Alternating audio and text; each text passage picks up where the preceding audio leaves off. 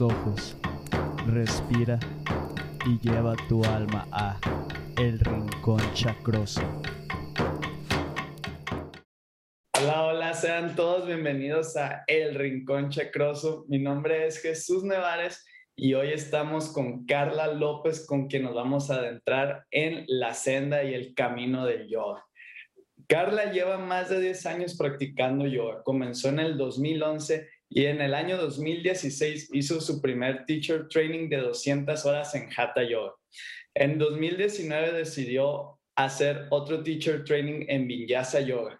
Además ha practicado con grandes maestros en talleres o masterclass como son Charat Jones, Taylor Hunt, Mackenzie Miller, Gerson Frau y Angie Flores. Ha practicado diversos estilos de yoga como son Hatha, Vinyasa y Ashtanga Yoga. Actualmente es, dirige dos chalas de yoga, Indigo Yoga, y además da clases en los mismos. Pues sin nada más que decir, ¿qué onda, Carla? ¿Cómo estás? Hola, ¿qué tal? Pues aquí muy feliz de que me hayas invitado a platicar de este tema tan importante eh, para mí y para muchos, que es la práctica de yoga.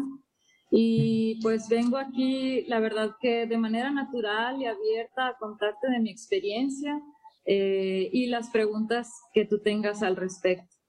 Sí, claro. Aquí el propósito es como a informar a la gente sobre los diversos caminos que existen en, esta, en este autodescubrimiento.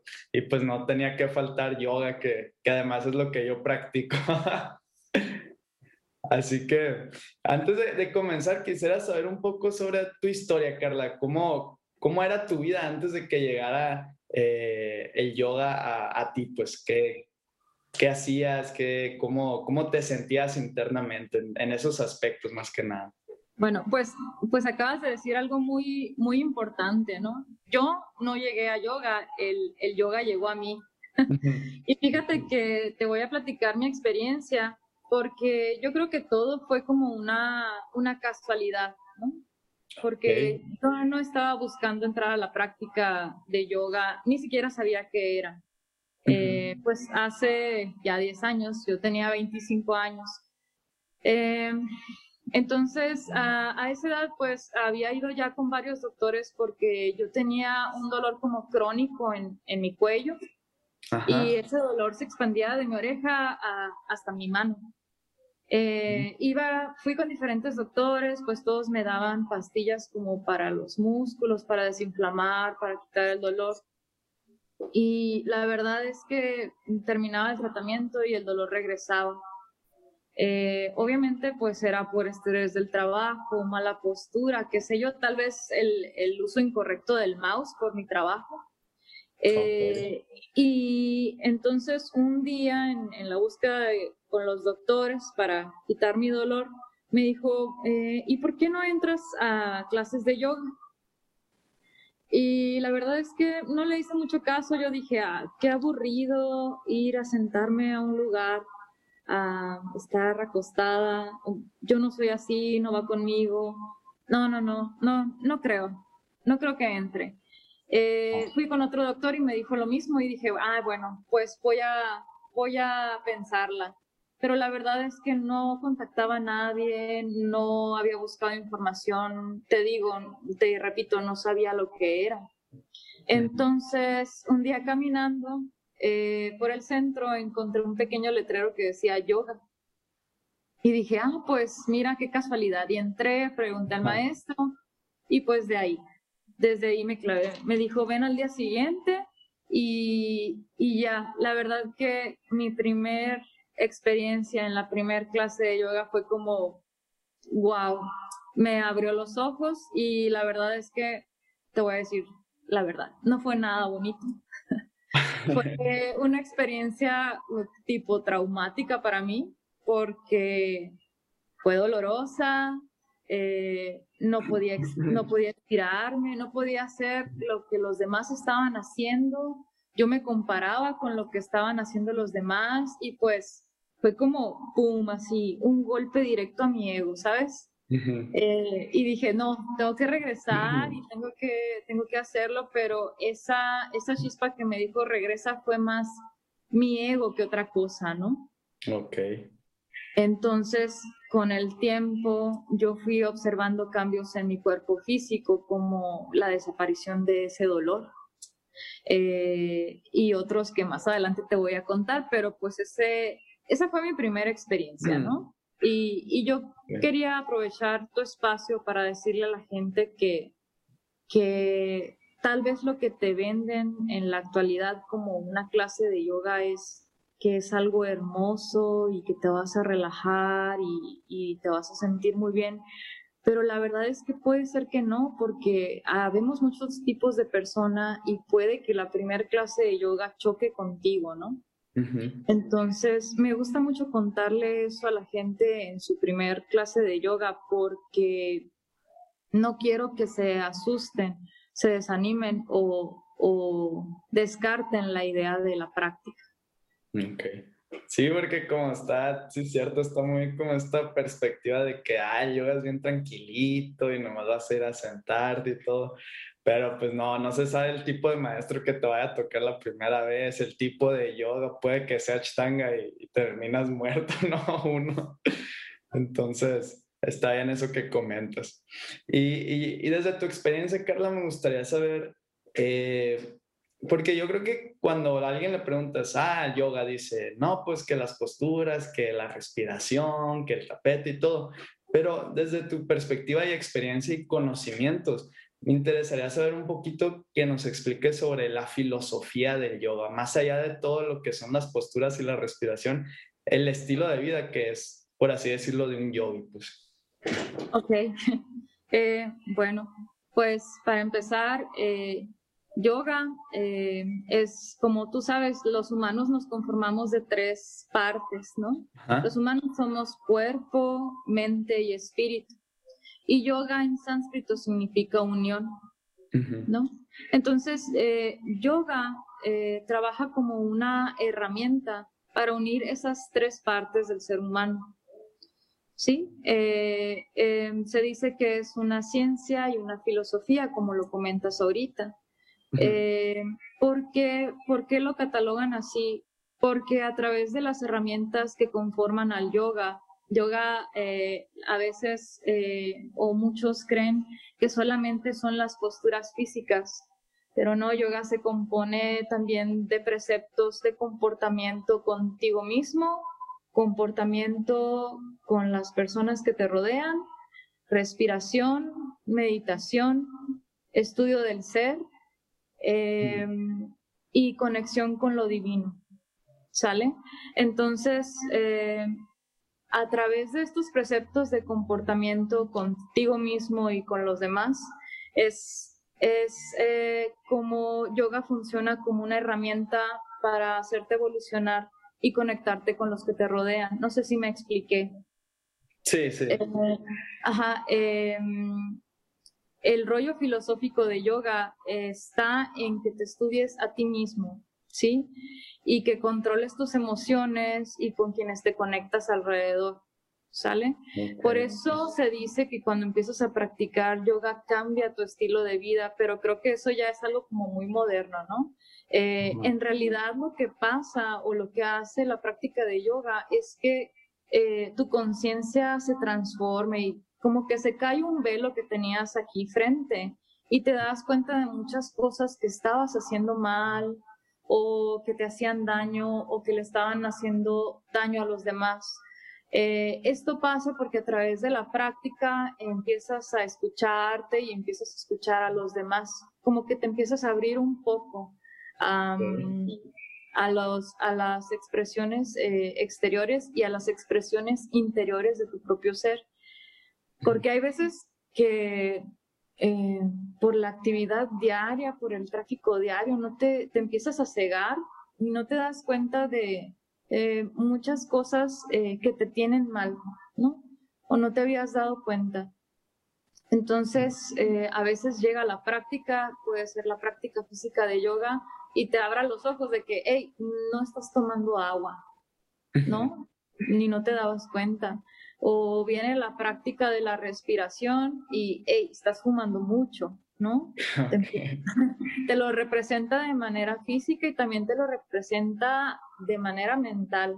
Eh, llegan pensamientos a ti, a veces no son buenos, a veces son oscuros, a veces sí son buenos y son alegres. Entonces, eh, tú solo vas armando tu propio rompecabezas de cómo te sientes por dentro.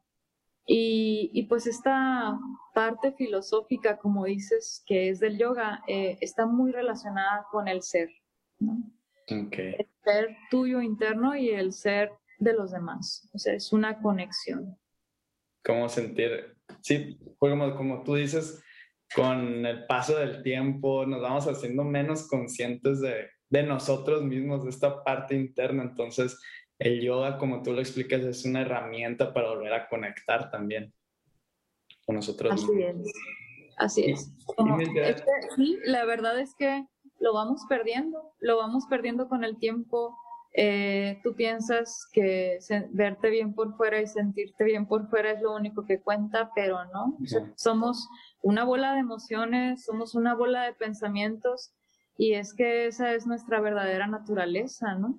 Eh, se trata de alinear esas energías y esas emociones que están dentro de nosotros, que a veces andan dispersas y por todos lados. Entonces, yo veo al yoga filosóficamente hablando como una onda de estar en balance, ¿no? Es una forma más fácil de decirlo. Eh, y mantenerte como neutro, ¿no? Eh, como humanos es muy difícil mantenerte en un estado zen, podríamos decir, o balanceado, eh, porque siempre hay cosas exteriores que, que estamos eh, viviendo, experiencias que nos van marcando o experiencias que vamos tomando um, a nuestra percepción como buenas y malas, ¿no? Entonces siento que yoga pues te abre totalmente los ojos para decidir qué es bueno para ti o cómo debes de fluir o cómo debes de, de sentir, ¿no? Cómo debes de reaccionar a veces. Ok, ok. Y ahorita me llamó la atención lo que, que mencionaste en, en, lo que estabas diciendo, la experiencia con lo divino. ¿Tú cómo, cómo interpretas, cómo sientes esa, esa parte del yoga? Porque a lo mejor puede sonar como algo así muy místico, muy misterioso, pero desde tu perspectiva, ¿cómo lo ves? Oh, pues mira, mm, para la conexión con lo divino en yoga, para mí sí es algo eh, muy, muy místico, ¿no? Ok. Eh, porque no sé cómo explicarlo, pero todos tenemos como una antena Wi-Fi en nuestra cabeza. Eh, y a través de la respiración y la meditación puedes llegar a conectarte con algo más grande que tú, ¿no? Y en yoga tiene muchos nombres. Se le llama eh, el ser superior o tu verdadero ser, ¿no? Porque a veces aquí afuera tenemos como una máscara y adentro hay otra cosa. Entonces, eh, estar en contacto con, con eso más grande que tú, para mí es como la parte divina. Le puedes poner el nombre que tú quieras, le puedes poner Dios, naturaleza, universo, lo que tú creas que es más grande que tú, ¿no? Energéticamente, espiritualmente. Y cuando te conectas a esa fuente, vamos a llamarle, la verdad es que obtienes muchas respuestas que estás buscando aquí abajo como ser humano. Eh, y en yoga tiene una, una palabra eso, se llama eh, Ishvara Pradiyana. Eh, y este es como el último paso del yoga, ¿no? Lo que dice es la conexión con lo divino. Eh, en meditación se dice que cuando llegas a conectarte con esa parte divina o con eso místico que vamos a, llamarle, que ponle el nombre que tú quieras, porque pues yoga no es una religión, eh, llegas a samadhi, ¿no? Samadhi es como la alegría y el entendimiento de todo. Entonces, pues toda la práctica de yoga va encaminado a eso que, que mencionas tú, ¿no? A la, a la, conexión con lo divino. Eh, cuando te encuentras con esa conexión, pues puedes sentir paz, respuestas, alineación, iluminación, si lo quieres llamar así, ¿no? Ok. Eh, y como un ejemplo así personal, pues yo lo puedo ver en, en, los alumnos, ¿no? eh, tal vez pues no somos los yogis del, del Himalaya y que estamos encerrados en montañas y a lo mejor en esta vida no, no llegamos a la, a la iluminación, pero lo puedo ver en la práctica diaria, ¿no? Cuando alguien se concentra, cuando cierra sus ojos, se siente la energía del grupo cuando se conectan, cuando se conectan todos y existe el prana, que es la energía vital en todos conectada, se siente, se siente la conexión con lo divino, ¿no? Como de manera grupal. Y, y de manera personal, pues también me pasa que hay veces que, que llego un día a dar una práctica de yoga y traigo en mi cabeza y digo, ah, hoy vamos a hacer tal respiración y vamos a hacer tales posturas. Y cuando llego y cierro los ojos y me conecto con el grupo, pues algo me dice que, que no, que no va a ser esa respiración, que no van a hacer esas posturas, porque la gente que está frente a mí en ese momento necesita otras cosas. Y yo pienso que esa información que, que, me dicen, porque no sé decirte quién, pero ahí está, ahí está arriba en la conexión, eh, pues es como lo que le hacía falta justo en ese momento a, a ese grupo. Porque mucha gente me pregunta, oye, ¿qué vamos a hacer hoy en la, en la práctica de yoga?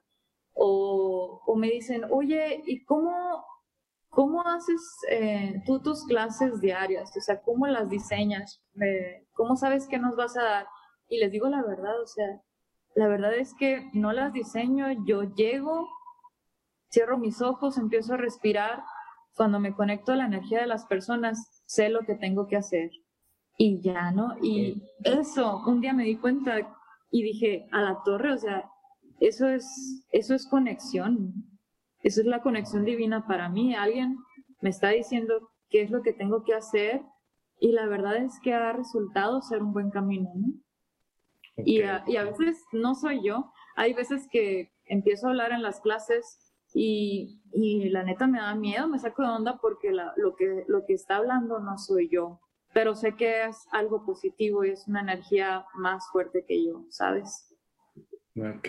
Y, no sé si está muy místico esto, pero... No, pero está súper bien hecho. Quería compartírtelo. No, no, tú, tú ábrete. Este es un espacio, como te digo, para que, que nos dejes ver todas tus experiencias, tus opiniones, tus perspectivas. Desde, sí, si quieres desde lo más profundo, no hay problema. Por mí mucho mejor, que me encanta hablar de estos temas. Gracias. Y, y, me llama mucho la atención como esa... El, le iba a llamar habilidad, pero más bien esa conexión que has ido formando, ¿fue con el paso de los años o, o, cómo fue ese como desarrollo de esa conexión que, que, aplicas en tus clases para guiar a tus alumnos? Sí, fíjate, no, mm, no fue de un día para otro, obviamente. Eh, pues al inicio, eh, yo espero que quien esté escuchando esto le, le sirva para seguir avanzando en su práctica personal, ¿no? Yo lo cuento como mi experiencia propia y espero que a alguien le funcione, pero ahí te va, ¿no? Cuando yo empecé a, a, practicar, pues la verdad es que no era constante. O sea, a veces iba una semana, luego faltaba, y luego iba un mes y luego faltaba y así, ¿no? Formalmente, formalmente, práctica diaria, tengo eh, cinco años, ¿no? Entonces, sí son diez años, pero pues fue intermitente. Cuando empecé a practicar diariamente fue cuando, cuando me di cuenta de esto y más que nada eh, sola, ¿no? Porque cuando estás como en una clase grupal y hay un maestro, eh, hay veces que por estar siguiendo su voz, ¿no? Su guía, que qué es lo que tienes que hacer, eh, pues estás más enfocado en, en, escuchar qué está diciendo esa persona a, a como irte hacia el interior, ¿no? Poner una atención al interior durante tu práctica. Que también hay unos eh, conceptos para la atención al interior en yoga que se llaman dharana y dhyana. Enfocarte al interior. Eh, entonces, yo sentí que cuando inicié mi práctica diaria, eh, obviamente todo se fue desencadenando, o sea, sentí muchos, muchos más beneficios en mi vida diaria, ¿no? En mi mente, en mi cuerpo, en mis reacciones. Y pues empezó esto de la comunicación o la conexión, como le quieras llamar, eh, cuando yo empecé a dar clases. Entonces ya practicaba a diario, pero no daba clases porque no me animaba hasta que abrimos los chalas. Eh, y pues esto, esto empezó a pasar cuando me empecé a, a, conectar con la energía de mis compañeros, con los grupos, la verdad.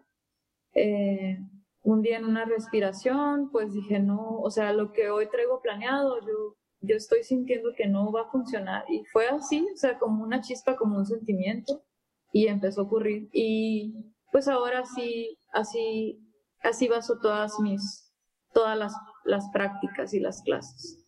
Pero al platicar con, con amigos, compañeros que tienen la práctica diaria también ya muchos años, hemos llegado a la conclusión de que les pasa lo mismo.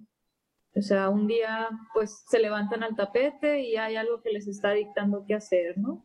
Y, y esto esto también puede pasar en tu vida diaria. Por ejemplo, si un día vas manejando y tú y tú siempre tomas el mismo camino, el mismo camino, y de repente un día algo te dice, no, hoy vas a dar vuelta a la izquierda, ¿no? Y das vuelta a la izquierda, eh, y luego te enteras que por el camino que siempre pasabas pasó algo, ¿no? Ok. Esa es como, como una conexión también, siento yo, ¿no? Sí. Es un, y en yoga tiene nombre eso también, es un tipo de mente. No recuerdo exactamente el concepto, eh, pero eh, también en nuestra mente hay capas y es como la capa de la percepción. Ok, ok. Ah, esto es muy interesante. Eh, me llama mucho la atención esto de la parte de, cómo, de esa conexión que sientes y, el, pues no sé, no, no me imaginaba que si dieras tus, tus clases, ¿no? Que eso fuera la forma en que guiaras y, es, no sé, muy padre, muy, muy, ¿cómo se puede decir? Como no tanto estructurado, metódico, sino como algo más allá que va de, hasta de la mente, pues como más espiritual, por así decirlo, ¿no? Sí, y creo que mientras más te desapegues a eso, a estructurar tú aquí en la tierra y conectarte más a eso que te dicta tu ser superior, o de nuevo, llámale como le quieras llamar. Eh, creo que las cosas suceden eh, mucho más hermosas, ¿sabes? no solo en una clase de yoga. Si, si lo aplicas como a tu vida, a conectarte a esa intuición que todos tenemos, pero que no hemos despertado. Porque yo siento que todo, todo el mundo la despierta en algún punto. Eh, eh, suceden cosas eh, pues maravillosas, ¿no? Sí. Y, volvemos a esto de que pues somos un cuerpo energético y yo siento que si tu energía está alineada y canalizada a cierto nivel, eso es lo que, lo que vas a traer, ¿no? Ok. Fíjate que, que, había, que había escuchado tus, tus podcasts pasados y por ahí un amigo un amigo dijo de que mucha gente está haciendo memes con eso de vibrar alto, ¿no? Ah, Me dio risa porque esto que te digo de canalizar tus energías y hacerle caso a la intuición, pues es como parte de eso, ¿no? Y a lo mejor ahorita sí están haciendo muchos memes, ¿no? Por todo lo que estamos viviendo en forma negativa, pero créeme que sí, o sea, si a través de meditaciones, prácticas espirituales o tú que estás buscando un camino también espiritual, alineas tu energía a cosas positivas o alineas tus pensamientos a cosas positivas, se atraen muchas cosas abundantes, hermosas, buenas, ¿no? Ok, ok. Y ya que estamos entrando en el tema de las energías, creo que es bueno que nos explicaras un poco sobre los chakras, ¿no? Que son los puntos energéticos que tenemos en el cuerpo. Sí, ah, ok, muy bien. Eh, mira, eh, pues tenemos eh, siete chakras en nuestro cuerpo y los chakras son puntos energéticos que tienen una vibración especial cada uno. Si cada uno de ellos está desbalanceado, vamos a decirlo, o están vibrando a una frecuencia que no debe ser, significa que hay un problema en nosotros, ¿no? Y cada uno de los, de los chakras está relacionado a un sistema específico en tu cuerpo físico y en tu cuerpo emocional y en tu cuerpo espiritual. Eh, y si quieres los podemos mencionar, nos podemos ir de abajo para arriba. Sí, claro. Eh, ajá, está el chakra raíz. El chakra raíz eh, está ubicado en nuestro sacro, muy cerca del ano, por ahí, en la parte baja de nuestra, de nuestra columna. Es el arranque de nuestra columna vertebral. ¿Sale? Y este chakra está relacionado con la supervivencia, ¿no? Eh, no sé, bueno, voy a hacer una relación muy burda, pero pues ya ves que relacionan mucho de que cuando tienes miedo aprietas eh, tu ano. Fíjate que sí, nos está muy relacionado eh, ese, ese modo de supervivencia, pues el, el chakra raíz está ubicado ahí. Eh, controla esas emociones, el miedo, tus reacciones para sobrevivir. Y es como la parte sí, más animal que tenemos eh, los seres humanos, ¿no? Luego, ah, el siguiente chakra está ubicado a una cuarta debajo del ombligo. ese es el chakra que, que está relacionado con tu energía sexual, ¿sí? Eh, y con la creatividad. Obviamente rige los órganos de donde está la vejiga, los riñones, eh, y si ese está desalineado, pues eh, a veces tenemos problemas mm, físicos, sexuales o con la pareja, o te sientes estancado creativamente. Ok, ok.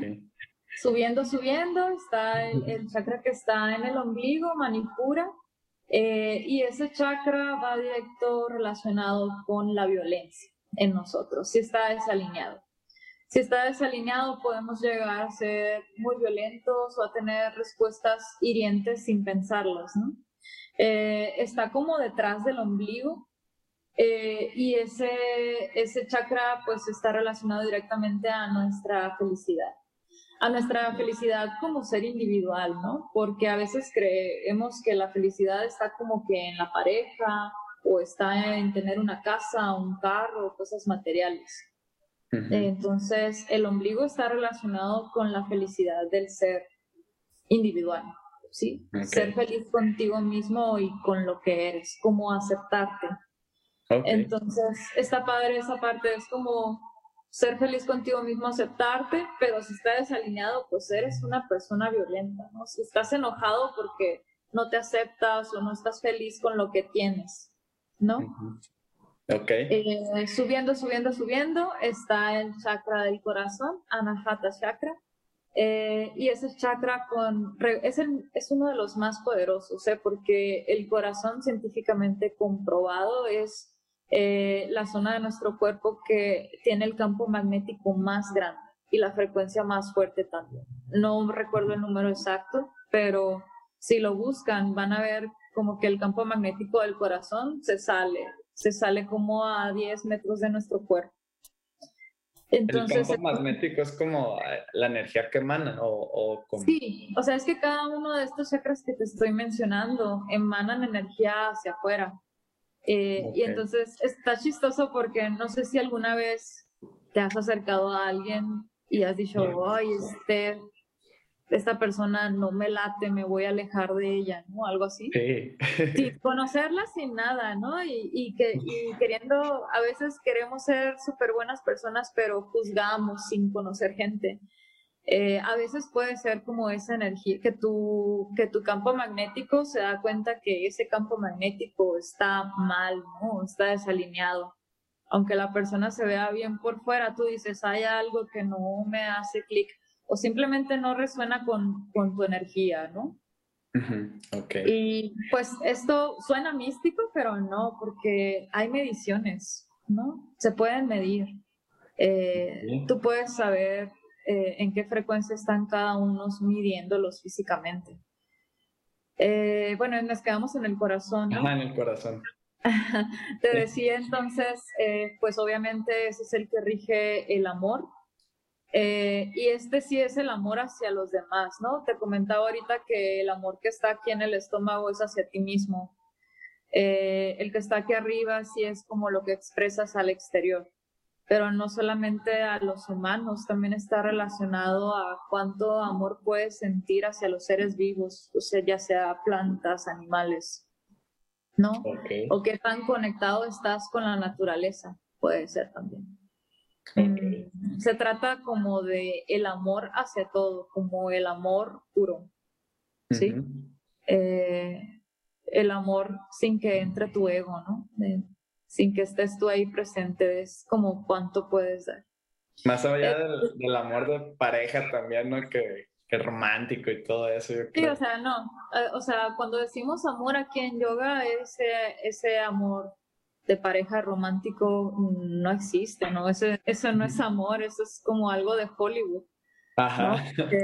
Porque, el amor a veces, eh, el amor no tendría que doler, ni, bueno, ya, nos estamos metiendo a otro tema, pero ah, ese, ese amor no. ese amor no. Eh, bueno, y más arriba encontramos el, el, chakra de la garganta que se llama Visyuda y ese va relacionado a tu poder de comunicación, ¿no? A cómo te expresas, así dices la verdad, así dices la mentira.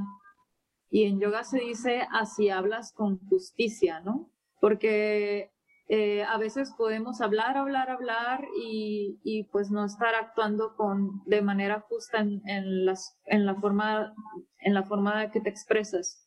Em, ¿Cómo te lo puedo decir?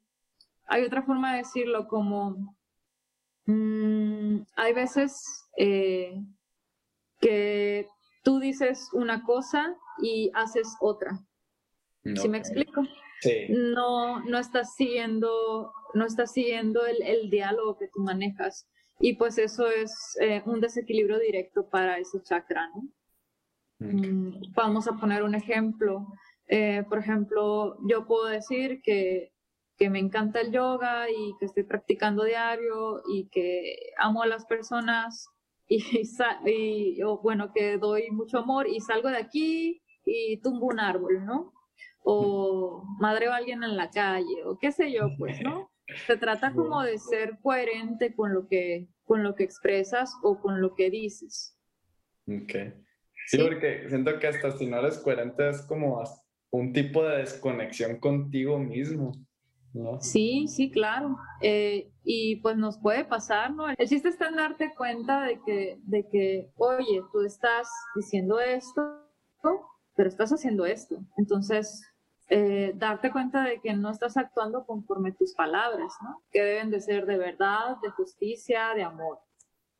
Ok, ok. Y bueno, viene el siguiente chakra, que es eh, el tercer ojo, eh, ese es el chakra de la percepción y es justo lo que comentábamos en, en la pregunta pasada. Ese es como que tu chakra que te permite estar conectado a una experiencia divina o a un camino espiritual o a una experiencia de transformación.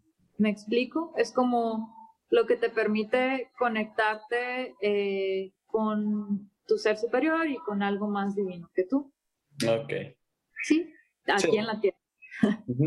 Y eh, por último, el chakra de la corona o el que está arriba de tu cabeza, eh, ese ya es la conexión con lo divino, ¿sí? Es la conexión completa con todo, con el todo, con toda la energía, ¿sí?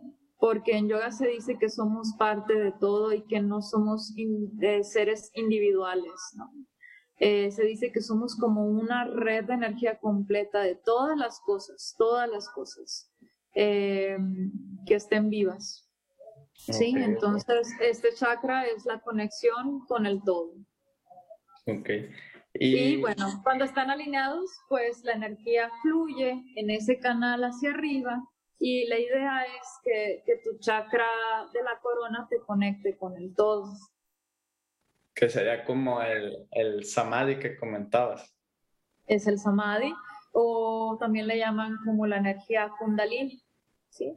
La energía kundalini te la puedes imaginar como una serpiente que está enrollado en tu, en tu chakra raíz y conforme vas desbloqueando cada chakra, esa serpiente va subiendo hasta llegar arriba. Así lo explican en yoga, ¿no? Y, y, le dan la forma de la serpiente porque es una energía que está en constante movimiento. O sea, no es una energía que se, eh, no es una energía como puntos estáticos, ¿no? Son energías que van fluyendo hacia arriba. Y si alguno de los chakras pues está tapado, dañado, no está vibrando en, en el correcto número que debe de ser, pues ahí se detiene la energía y tu conexión con lo que está más arriba no llega. ¿No? Entonces, por eso trabajamos en yoga. Ok, y ahí es donde entran las posturas y la meditación para tratar de alinear los chakras. Así es. Las posturas, la meditación y la respiración. Ok, y ahora quiero adentrarnos un poco en la parte de las posturas, que como tú dices, sí tienen una función, más bien un beneficio a nivel físico, ¿no? El claro ejemplo es a ti cómo te ayudó con, con lo de tu cuello. Pero más allá de, de, esta parte física, uh, hay que adentrarnos como un poquito en esta parte también espiritual, como la función de algunas posturas, en qué nos ayudan internamente, etcétera, pues, ¿no? Si nos puedes explicar desde ese punto de vista también. Ok, pues mira, me gustaría mencionarte el saludo al sol. eh, el saludo al sol es eh, la primer eh, secuencia de posturas que te van a enseñar en cualquier eh, estudio de yoga o cualquier maestro, ¿no? Y la importancia del saludo al sol es eh, que es eh, como un arranque para despertar tus órganos internos y tus músculos. ¿Sí? en el saludo al sol extiendes, comprimes y sueltas órganos internos que te van preparando para la práctica. ¿Sí? Además, como tiene eh, perro boca abajo, que es una postura eh, invertida, tu corazón queda arriba de la cabeza, entonces te va haciendo como la preparación para iniciar la práctica. Y quería comentártela porque hay veces que mm, gente que no, que no ha practicado yoga viene de otros deportes y dice, cuando inicia la, práctica, tú eres practicante, tú sabes que cuando inicia una práctica, lo primero que se hace es un saludo al sol, ¿no? Ajá. Entonces, eh, he tenido ocasiones, gente que se saca de donde me dice, oye, pero es que eh, no vamos a calentar. Entonces, ya les explico que eh, la entrada de la, de la práctica al saludo al sol, pues es como el calentamiento en yoga. No me gustaría llamarlo así, pero, pero la gente, hay gente que me ha dicho de, oye, no vamos a calentar primero y a movernos para poder iniciar la práctica. Y no saben que a través de esos movimientos que son fluidos, que es como un círculo, eh, pueden llegar a calentar los órganos y los músculos igual a como si los pusiera a correr, ¿sabes? Entonces, para mí, eso es la, el, el, saludo al sol es como que la cereza del pastel de, de toda práctica, ¿no? si, si, haces bien un saludo al sol, es como que obtienes eh, los beneficios de una práctica completa. Eh, ya ves que ahora en los equinoccios, solsticios, se tienen que hacer los 108 saludos al sol. Bueno, no ahora, ¿no? Es una tradición muy antigua, pero eh, a través de la práctica de 108 saludos al sol, tu cuerpo queda desintoxicado, alineado, etcétera, ¿no? Lleno de energía. Entonces, aunque no es una sola postura, me gusta siempre mencionarla primero porque también es la base de, toda práctica y pues el inicio. Ok, y, dentro de las posturas, o más bien de la práctica de, una sesión, eh, se trabajan los siete chakras o más bien se pueden trabajar los siete chakras al, mismo tiempo o cómo funciona, hablando ya de una parte más energética. Sí, eh, sí, fíjate que, que mm, tal vez, ya ves que las sesiones son como de una hora. Ajá. Mm, tal vez en una hora no alcances a hacer una combinación de posturas y secuencias para activarlos todos al mismo tiempo. Tal vez eh, se podrían hacer secuencias eh, como para activar uno o dos, digo, por el tiempo de las, de las secuencias. Eh, pero sí te puedo decir que hay conjuntos de posturas que, que activan eh, eh, o son específicas para un chakra, ¿no? Ok. entonces, tú como practicante, si te interesa desbloquear un chakra en específico, yo te aconsejo que busques qué posturas son las que activan ese punto, ¿sí? Ahorita pues sería como interminable mencionarlas, eh, porque pueden ser hasta mil para un solo punto. Ya sabes que hay muchas posturas de yoga, mm, pero yo los invito a que busquen cada chakra y si quieren trabajar con alguno en específico, busquen posturas de yoga para ese chakra y apuesto que van a encontrar muchísimas. Eh, lo recomendable también es como ir trabajando día a día con uno Sí, porque las secuencias que son para trabajarlos todos en un mismo día pueden dejarte como muy agotado o em, mareos o vómito, diarrea, porque pues algo se va a destapar, ¿no? Y bueno, también aprovecho tu espacio porque casi nadie menciona esto, pero es que puede pasar, ¿no? En la práctica, en la práctica siempre movemos, como tú dices, estos puntos energéticos, chakras, que también le voy a llamar yo emociones atoradas y que ya no nos caben en el cuerpo. Entonces, el cuerpo cuando hace yoga y los mueve, quiere sacarlos de alguna manera y pues a veces vienen como estos pequeños desmayos, mareos, vómitos. Okay. Entonces es normal, ¿no? Eh, incluso cuando haces una práctica muy fuerte. Eh, yo he hecho prácticas de, de los chakras completos y pues he tenido gente que me llama y me dice, oye, tengo calentura. Entonces eh, queda cansado el cuerpo físico y pues esa calentura es algo que tú ya traías ahí atorado que estaba a punto de salir y pues te lo saca, ¿no? Obvio no se enferman, pero sí sienten esta como reacción, es como una, como las reacciones que tienes a las vacunas, así, ¿no? Es que te sientes, necesitas descanso y una pequeña calentura, pero pues ya al día siguiente te sientes muy bien. Entonces yo personalmente recomiendo que trabajen con uno solo o dos, buscando eh, cuál quieren trabajar específicamente y tomen ese grupo de posturas para ese chat. Ok, ok. Y creo que también dentro del, yoga algo importante es la respiración, ¿no?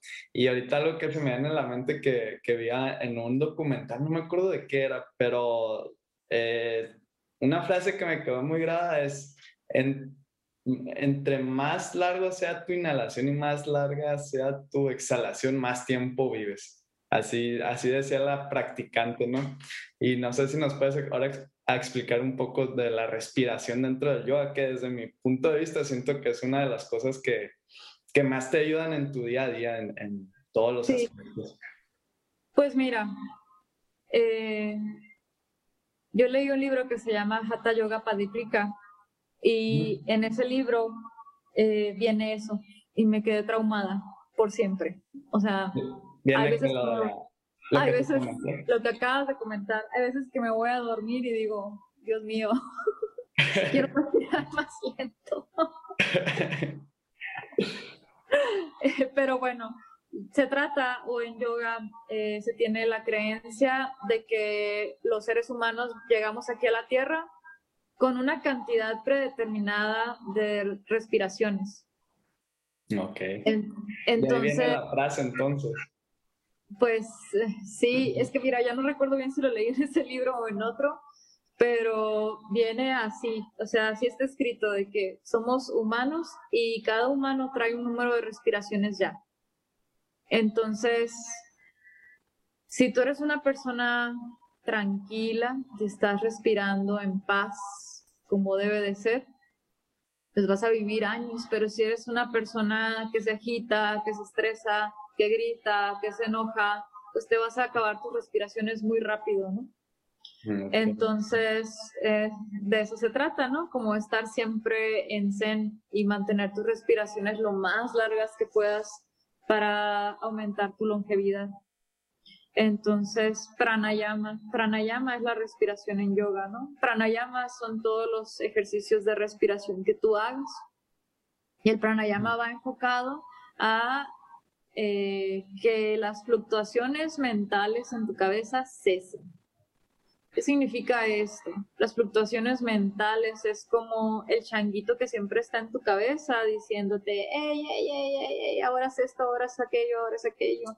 Ahora piensa que la vecina te hizo esto y ahora grita al que se te atravesó en el carro. Esas son las fluctuaciones mentales, ¿no? Eh, porque deberíamos de mantenernos siempre en un estado relajado, ¿no? para mantener la salud, la, la vitalidad y la longevidad. Y, y desde tu experiencia como maestro, ¿cuál es, ahorita que mencionaste los distintos tipos de respiración, cuál es la que tú recomiendas? No sé si, eh, pues sí tienen diferentes nombres, ¿verdad? Sí, tienen, tienen muchos nombres, igual que con las asanas, te digo, podríamos estar aquí días enteros hablando solo de asanas o de, o de respiración pero lo voy a explicar de una manera para gente que no ha practicado yoga. O sea, no, no le voy a decir los nombres en sánscrito, pero la mejor forma de, de respirar es sentarte un momento en casa, inhalar durante cuatro segundos y exhalar durante cuatro segundos. ¿Sí? Esa es como que la respiración básica. Eh, siempre con la espalda derechita, el ombligo adentro, hombros arriba. Mm, la mayoría de la gente no puede respirar durante cuatro segundos y no puede exhalar durante cuatro segundos. Esto lo puedes hacer paulatinamente. ¿Me explico? O sea, podrían empezar como sentarse en un lugar y si su inhalación dura dos segundos y medio, está bien, pero que la exhalación también dure dos segundos y medio. ¿Sí? Entonces, eh, yo le recomiendo como soltar, sentarse un momento, desconectarse de todo y hacer lo que tranquilice ese changuito que está ahí, hable y hable y hable.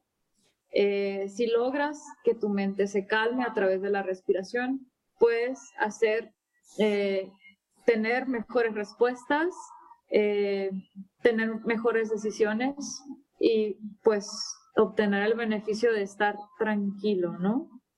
Una mejor salud también pero lo que pasa es que como humanos pues siempre está eh, la onda de tener que estar tomando decisiones, tener que estar actuando, ¿no? Y siento que a través de la respiración, cuando, cuando tu mente está en paz, puedes ser una mejor persona respondiendo, actuando, decidiendo. Ok, ok. Y dentro de la respiración ya viene también que es el tema de la meditación, ¿no? No, si hay un, bueno, quiero que nos explique si hay como alguna diferencia entre estas dos o viene siendo lo mismo. No, no es lo mismo. Eh, la respiración eh, es como un vehículo. Eh, vamos a imaginarlo así. La respiración es un vehículo donde va a subir tu mente y en tu mente están pensamientos, sentimientos, emociones, etc. Y este vehículo te va a llevar hacia la meditación. ¿Sí me explico? O sea, la respiración siempre es antes que la meditación. ¿Sí? Tú te vas a sentar y vas a iniciar con un pranayama para poder poner en paz ese changuito para poder entrar a la meditación. Porque, bueno, la meditación es eh, toda la práctica de yoga, incluidas las posturas, incluida la respiración, incluida eh, la atención hacia tu interior. Todo eso es para poder estar fuerte y sano y poder meditar. Porque muchas, muchas veces la gente cree que meditar es súper fácil, nomás sentarte y cerrar los ojos. Pero no, o sea, es cuando, es cuando verdaderamente llega el monstruo, ¿sabes? O sea, todo, toda tu práctica de años eh, física, eh, de respiración y de atención, ha sido una preparación para poder meditar. ¿Sí me explico? No estoy diciendo que la gente eh, el primer día no pueda meditar, no. Estoy diciendo que vas a llegar a una meditación mucho más profunda al saber que tienes todas estas herramientas para poder entrar. Y entrar hago énfasis porque entrar a la meditación de manera verdadera es muy difícil. ¿Sí? O sea, hay que tener toda una preparación física, eh, mental, espiritual y, y, de querer también, ¿no? también de querer entrar. Porque te digo, cuando empiezas a meditar es cuando aparece el verdadero monstruo, ¿no? Es cuando de verdad te enfrentas contigo mismo y puedes tener esta experiencia de enfrentarte, ¿sabes? Eh, ¿Enfrentarte a qué? A lo, a lo que estás pensando y ahí surge tu verdadero ser, ¿no? Puede ser que te guste o que no te guste. Entonces ahí es cuando empiezas a transformar tu ser, ¿no? Tú vas a empezar a elegir esto sí me gusta, esto no me gusta, esto lo voy a poner aquí y prácticamente empiezas a hacer un orden en tu interior, ¿no? Es como un closet que está todo hecho bola y lo empiezas a organizar. Ok, ok. Entonces, bueno, no sé si ya te enredé mucho, pero la, la, el pranayama, pranayama es un vehículo para entrar a la meditación y también es un vehículo para entrar a la práctica física. ¿Sí? Van de la mano, pero no son lo mismo. Ok, ok.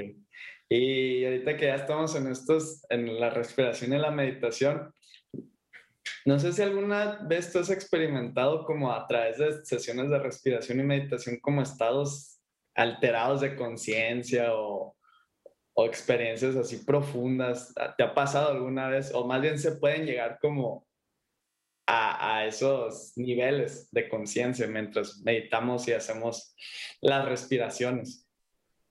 Eh, sí. Eh, sí, es, es como más común de lo, que, de lo que te imaginas. Yo me imagino que a ti también te ha pasado, porque sé que, meditas también. Pero bueno, ahí, ahí, te va mi experiencia, ¿no? Eh, sí, todos, eh, todos podemos tener experiencias al momento de, de entrar en meditación, ¿no? hay muchos tipos de meditación, ¿no? Lo puedes hacer solo en casa, lo puedes hacer guiado, lo puedes hacer con un sonido, lo puedes hacer aislado de todos tus sentidos, como en el flotario, nuestros amigos del flotario. Eh, em, lo puedes hacer eh, aislado en un lugar natural. Entonces, eh, de cualquier manera que lo hagas, cuando llegues, cuando llegues a, desconectarte o hacia el interior, o en el punto donde te das cuenta de que ya te fuiste, vamos a ponerlo, a decirlo así, eh, antes de llegar al, ay, ya me fui, pues eh, dentro de nosotros empieza a haber representaciones, pues no, los, no las voy a llamar psicodélicas, pero puedes ver cosas, puedes ver colores, puedes traer el recuerdo de una persona que, que ya no está con nosotros, Incluso puede llegar una persona que no sabes quién es. Em, en, tal caso le vamos a llamar guía, ¿no? Es común. Eh, y bueno, te platico así como de muchos tipos que hay porque toda a todas las personas nos pasa diferente. Eh, incluso puedes sentir como un vacío, como caer. Eh, y yo pienso que son, son como cosas que nuestra mente nos lanza como para queriendo eh, no dejarte ir, ¿sabes? Como para regresarte y regresarte, pero son experiencias buenas, la verdad. O en mi caso me ha pasado que todas sean buenas. No, nunca he sabido a alguien que le vaya mal en la meditación. Eh, pero sí son como experiencias místicas o, cosas que la gente ve que creo que yo son, son la misma proyección de nuestra mente, ¿sabes?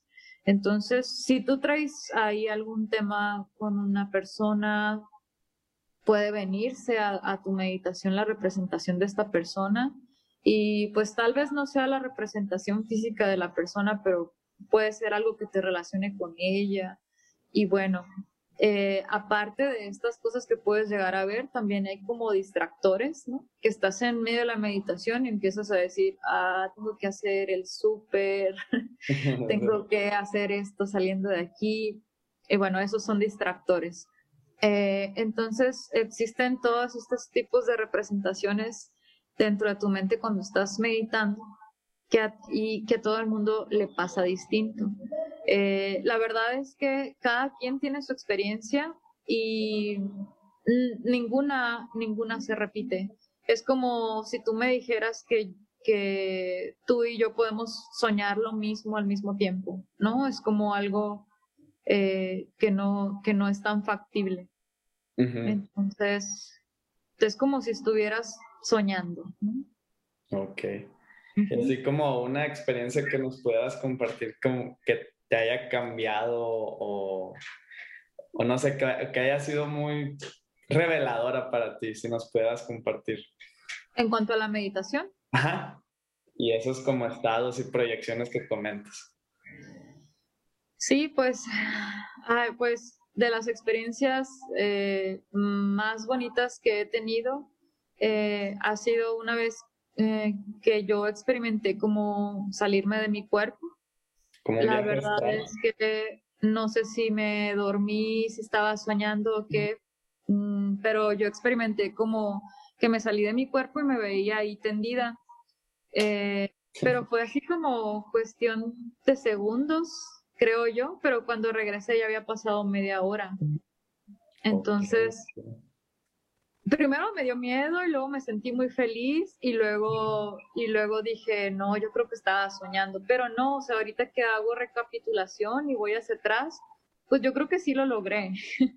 Entonces, bueno, la verdad es que yo, yo, así como tú, siempre he estado en búsqueda de, de de caminos como espirituales o algo que me hagan responder quién soy y qué estoy haciendo aquí, ¿no? Porque pues creo que si como humanos no nos hacemos esas preguntas, pues qué aburrido, ¿no? Ajá. Entonces la verdad es que me puso muy feliz que, que me haya pasado eso porque yo pensé que nunca me iba a pasar, ¿no? Eh, hay veces que yo conozco mucha gente y, siento que están muy abiertos de su cabeza porque les pasan cosas fantásticas y la verdad es que yo no, pues no soy una persona normal, pero cuando me pasó esto dije, bueno, o sea, hay, hay bastantes cosas que experimentar y hay bastantes cosas en que trabajar más allá de nuestro cuerpo físico, ¿no? Y y bueno, yo creo que por eso estamos en la práctica y en el camino, aprendiendo todavía. Eh, pero sí, esa es una experiencia que me marcó en, la, en alguna meditación. Y, y bueno, en, en, algunas otras he tenido visiones eh, muy hermosas y pues eso es con lo que me quedo siempre, ¿no? Ok. Más que nada como tipos gráficos así de colores, pero impresionantes. Entonces, mmm, me, me gusta mucho estar ahí, estar en ese proceso. ¿Y esa vez que sentiste que salías de tu cuerpo, fue en una meditación en específico, fue sola o en un taller o cómo? Fue sola, eh, fue de noche, por eso, di, por eso te digo que yo no sé si, si me dormí, si soñé o qué. Eh, fue de noche, fue sola, eh, pero tenía música. ¿no? Eh, estaba en casa, de verdad, pero mm, ese día eh, sí había practicado mucho, estaba, estaba mm, como muy en paz, estaba muy relajada y dije, voy a aprovechar y este es el momento. Y me pasó eso. Entonces digo, wow, o sea, sí se puede. No me ha vuelto a pasar, la verdad, no me ha vuelto a pasar, eh, pero espero que sí. que pueda estar un poquito más por ahí. Eh, lo vi como algo muy positivo, la verdad. Lo vi, yo lo veo así como, ah, lo logré, como un logro, ¿no? Siento que, que sí fue algo profundo. Sí, obviamente, sí, ya salirte como de tu cuerpo, pues yo creo que sí es otro, otro nivel ya de, de la práctica. Sí, y pues bueno, eh, que más te puedo platicar de, de la meditación. Y si quieres ahorita, eh, quiero adentrarnos ya como empezar a decirle a la gente qué puede hacer, cómo puede utilizar. Primero quiero saber, desde tu experiencia y que eres maestra, cómo alguien que está empezando en yoga y que más allá de, de pues del cuerpo físico, de la salud y todo, quiere empezar a el, la parte del conocimiento interno. ¿Qué, ¿Qué tips das en ese aspecto? Ok, o sea, fuera de las asanas. Ah, o sea, Pues más que nada dentro, o sea, sí con el yoga y todo, pero cómo alguien puede utilizar el, yoga para irse conociendo, pues. Ok. Bueno, pues mira, el consejo que yo les doy es que no solo se claven en la, en la parte física de yoga. Yo les aconsejo que estudien eh, textos o de maestros antiguos y cómo, y cómo es que el ser humano está compuesto. Es que cuando, cuando una persona entiende eh, cómo, cómo estamos compuestos de energía, espíritu y mente, eh, se dan cuenta de que el camino no solamente es a través de la práctica física. Me explico. Cuando tú comprendes que somos como una cebollita con muchas capas, eh, ya nos empieza a entrar como la hormiguita de, a ver, ¿qué puedo hacer por mis emociones? ¿Qué puedo hacer por mi espíritu? Entonces, mm, yo le digo a la gente que va iniciando en yoga que, que busque información, que lea, mm, que también intenten meditar, porque he visto mucho que la gente que va iniciando se, se niega un poco como entrar a meditación. Eh, tal vez porque sienten miedo o porque lo ven como aburrido y cansado, pero no saben que es parte de todo un sistema. ¿Sí me explico? Entonces, yo quisiera que todos los que traen la, la eh, como la curiosidad de saber qué es yoga, eh, o la inquietud de buscar un camino espiritual, sea yoga o no sea yoga, que sepan mm, cómo los humanos estamos eh, compuestos a través de esas capas que te comento. Y sabiendo eso, que abran su mente y que abran su corazón a, a, diferentes prácticas de meditación, de respiración y de asanas, porque pues a veces lo que nos venden las redes sociales sobre yoga, pues es una morra bien bonita haciendo yoga, o no, o una postura o algo así, y pues la verdad es, es que eso no es yoga, ¿no?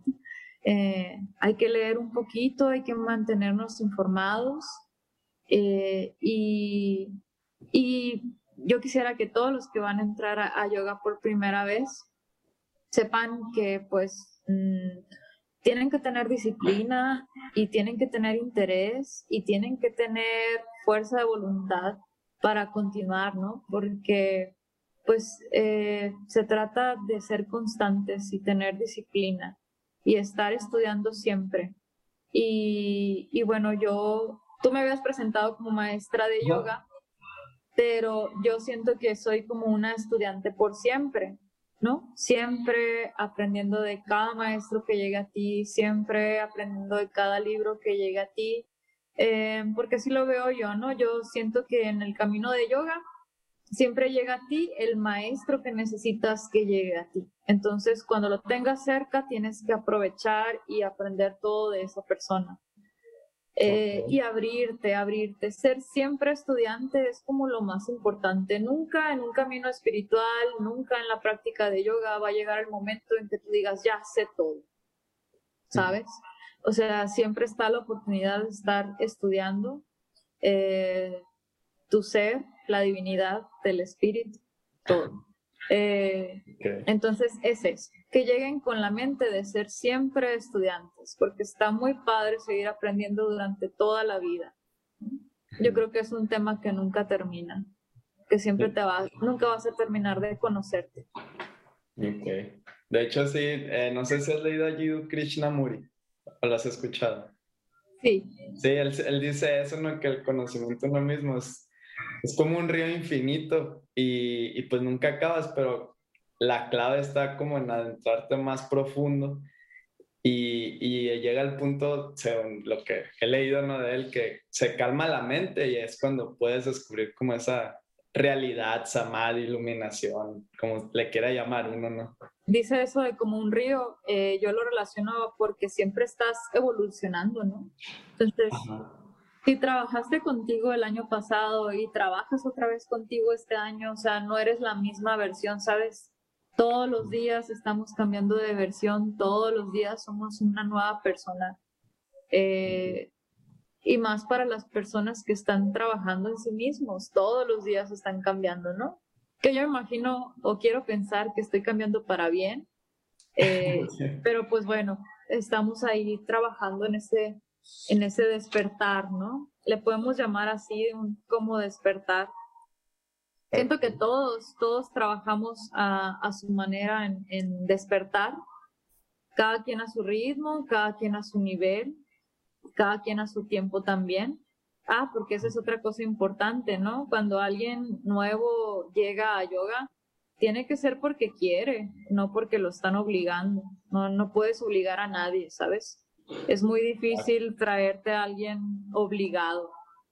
Eh, pues yo tengo, pues ya sabes que tengo el chala hace, hace cinco años y pues ya cumplí cinco años aquí y tengo amigas que siempre me han dicho, qué padre, qué padre, y pues en cinco años nunca han venido a una clase, ¿no? No las voy a obligar a venir.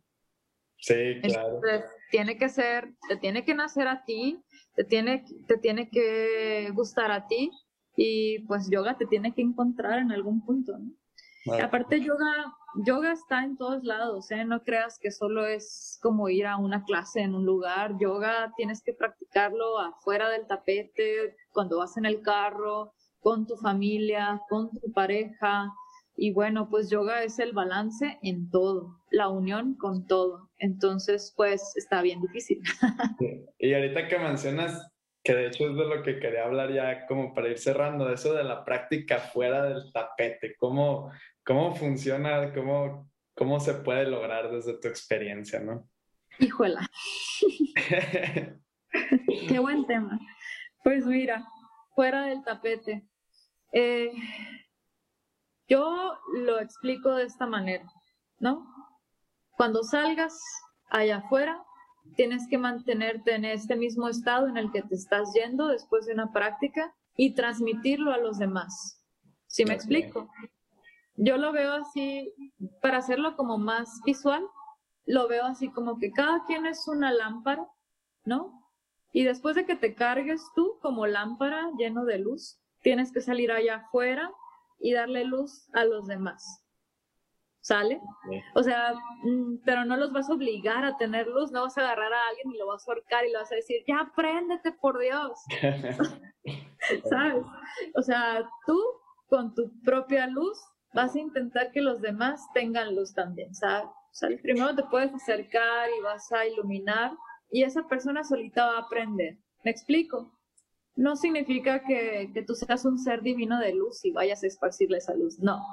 Me refiero a que con tu sentir eh, centrado, con ese amor que estás sintiendo.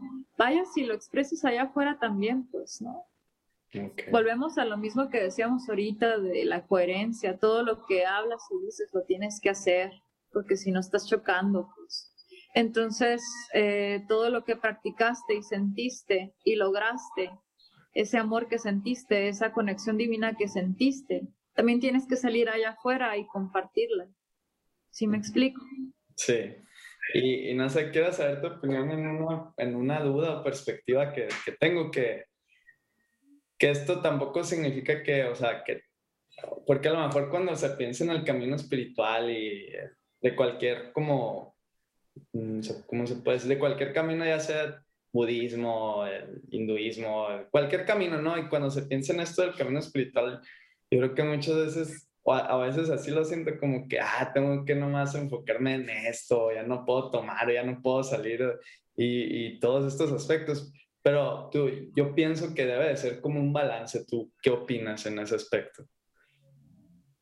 Eh, claro, pues eh, yo pienso que es eh, un balance, ¿no? Y ya cada quien tomará sus decisiones. O sea, hay gente que, que si toma y lo desequilibra mucho, pues va, a lo mejor puede tomar la decisión de dejarlo. Pero si tú eres una persona que tiene un control sobre eso, tal vez puedes como disfrutarlo, si me explico, integrarlo a tu camino. Eh, Sin que eso sea como lo que te da la paz, ¿no? De, algo externo. Claro, claro. Eh, me refiero a que, pues, todo, eh, por ejemplo, hay hay personas que practican la meditación, pero comiendo, ¿no? Ok. O sea, a través de la comida, perdón, a través de la comida, mm, eh, te sientas a comer, pones concentración tanto al color como al sabor, al olor, al movimiento que haces al masticar, al tragar, agradeciendo y dándole gracias a esa comida todo el bienestar que va a provocar en ti. Y eso es una super meditación, ¿eh? Y así mismo puedes hacer todo, todo. Por ejemplo, tomarte una cheve. Eh, pero bueno, ya me estoy saliendo un poco. Los yogis, eh, los yogis eh, dicen que pues no se necesita nada externo para que tu cuerpo está bien, esté bien, incluido tabaco, drogas, alcohol, etcétera, ¿no? eh, y, y, lo digo porque si no me van a regañar, ¿no? eh, los yogis no necesitarían nada para experimentar la paz y la tranquilidad si, si estás haciendo una práctica correcta, ¿no? De todo lo que ya mencionamos ahorita. Eh, pero bueno, siendo simples mortales, pues yo no veo problema con que vayas y te eches una cheve mientras no golpees a alguien, mientras no te pongas violento, mientras no sea en exceso, ¿sabes? La puedes incluso disfrutar porque puedes estar platicando con tus amigos y eso también es una meditación si estás ahí presente en, en el tiempo, ¿sabes? Ok. Sí, yo también soy como esta idea que no, no lo, bueno, no hay que llegar tampoco a los extremos, ¿no? Porque al final de cuentas, pues seguimos en esta vida, seguimos siendo humanos. Yo creo que como tú dices, el balance es la clave de, de, esta, de este camino que, que todos estamos. Así es. Ok. Y ya pues para ir cerrando esta plática, esta plática que hemos tenido, quisiera ver qué, qué libros, documentales le puedes recomendar a la, o películas puedes recomendarle a, lo que, a los que nos escuchan. Libros documentales. O películas, lo que sea que quieras recomendar, algún video en YouTube, algún, alguna plática de algún maestro, lo que se te venga a la mente. Ah, ok. Eh, a ver, ¿cuál? Mm, la verdad es que el primer, primer libro que yo recomiendo a, los, a la gente interesada en practicar yoga eh, son los Yoga Sutras de Patanjali. Ok. Entonces, eh, pero hay varios, ¿no? Eh, los Yoga Sutras de Patanjali eh, son aforismos escritos y la gente les ha ido dando su significado porque estos aforismos están escritos en sánscrito. okay. Pero hay uno muy bueno de Iyengar que se llama Luz sobre los Yoga Sutras de Patanjali. Entonces, ese se me hace como muy bien explicado, muy entendible, incluso trae como un glosario de palabras. Y me gusta porque cada vez que lo lees encuentras como un significado diferente a estos aforismos. Y todos los aforismos que trae ese libro eh, van relacionados con la práctica del yoga, con los tipos de practicantes de yoga, con los tipos de práctica que hay y con todos los beneficios que hay. Y fue escrito hace más de dos mil años, entonces está súper okay. interesante, ¿no? Eh, esta versión que te digo de Iyengar viene con, con también eh, como que con su prólogo y la idea de lo que él entendió como sus conceptos. Eh, lo que él entendió de cada uno de los aforismos está muy padre, la verdad. Eh, yo me quedaría con ese porque tienes bastante para darle vuelta y tratarle de entender. No es un libro fácil, pero está muy bonito y creo que vale mucho la pena. Y, y lo pueden encontrar aquí en, en, Gandhi. Si no está, lo pueden pedir. Ok. Ajá. Y, y ahora sí, para ir cerrando, esta es como la última pregunta. Desde tu experiencia dentro de estos 10 años que has sido practicante y alumna de, de yoga y también como maestra, ¿cuál es el sentido o la perspectiva que le has dado a tu vida? Después de la práctica de yoga. Ah, en este punto que estás ahorita, pues, de, de tu vida. Ah, ajá. Pues creo que sigo firme con la idea de seguir siendo estudiante. O sea, mmm, la verdad es que mmm, estaba entre mis planes hacer otro teacher, teacher training, pero pues atravesó la pandemia. Eh, yo quiero seguir explorando, ¿sabes? Quiero seguir como buceando en esta filosofía, quiero seguir aprendiendo de grandes maestros. Eh, yo me voy a quedar creo que con eso por siempre o por lo menos a este punto. Eh, esa es mi meta ahorita, ¿no? Eh, seguir aprendiendo para yo poder transmitir a los demás qué estoy aprendiendo. hasta ahorita pues siento que todavía me falta mucho y creo que mientras más me meto a, a, este, a esta filosofía, a este estudio, siento que que hay un mundo más grande por conocer, ¿sabes? Eh, y pues en este punto estoy así, quiero ser estudiante por siempre de yoga y transmitirlo a los demás. Ok, perfecto. Pues bueno, Carla, ¿dónde te puede encontrar la, la gente que nos escucha y se puede acercar a ti para, no sé si le quedó alguna duda o así? Eh, mira, por lo general yo estoy contestando por el Instagram de Indigo Yoga Hermosillo, así nos pueden encontrar. Y también estamos en Facebook en Indigo Yoga Hermosillo. Nos pueden agregar por ahí y la verdad es que nos pueden hacer cualquier pregunta, siempre estamos ahí. Mm, y físicamente, pues en Los Chalas, eh, tenemos uno en Plaza Guayacanes, en la colonia Bachoco y tenemos el otro en Plaza Hidalgo en la colonia Centro. Lo acaban de abrir, ¿no? El, el sí, el, el, de la colonia Centro es nuevo, ahí va, todavía tenemos poquita gente, pero yo pienso que vamos a hacer una comunidad igual que acá la del norte. Sí, claro que sí, sí lo van a hacer. Pues bueno, Carla, muchas gracias por darnos este tiempo sobre tu experiencia, perspectivas y conocimiento dentro del yoga. Se me hizo muy padre y muy interesante. Yo creo que les va a gustar a todos los que nos escuchen. Y pues agradecerte por el tiempo que nos regalaste. Y otra cosa antes de que acabemos, eh, no sé si todavía siguen con las clases online por si alguien de, de otro lugar nos escucha y también le interesa. Sí, eh, fíjate que no, ya la cerramos, pero ah, estábamos en planes de volverlas a abrir. Anunciaremos por nuestras redes sociales si se llegan a abrir. Ok, perfecto. Pues yo te agradezco a ti, este espacio me encantó. La verdad es que, que mm, yo hablé todo así como lo siento y gracias por dejarme expresarme y abrirme aquí. Eh, eh, todo, solo quiero dejar claro que todo esto va de acuerdo a mi experiencia y puede haber otros tipos de experiencia, pero está genial que existan este tipo de espacios para poder hablar de esto así abiertamente. Ok, muchas gracias, Carlos. Y pues bueno, muchas gracias a todos los que nos escucharon. No olviden seguirnos también en El Rincón Chacroso en Instagram y YouTube, así nos pueden encontrar. Y pues nos vemos en el próximo episodio. Muchas gracias. Gracias, Carla. Hasta luego.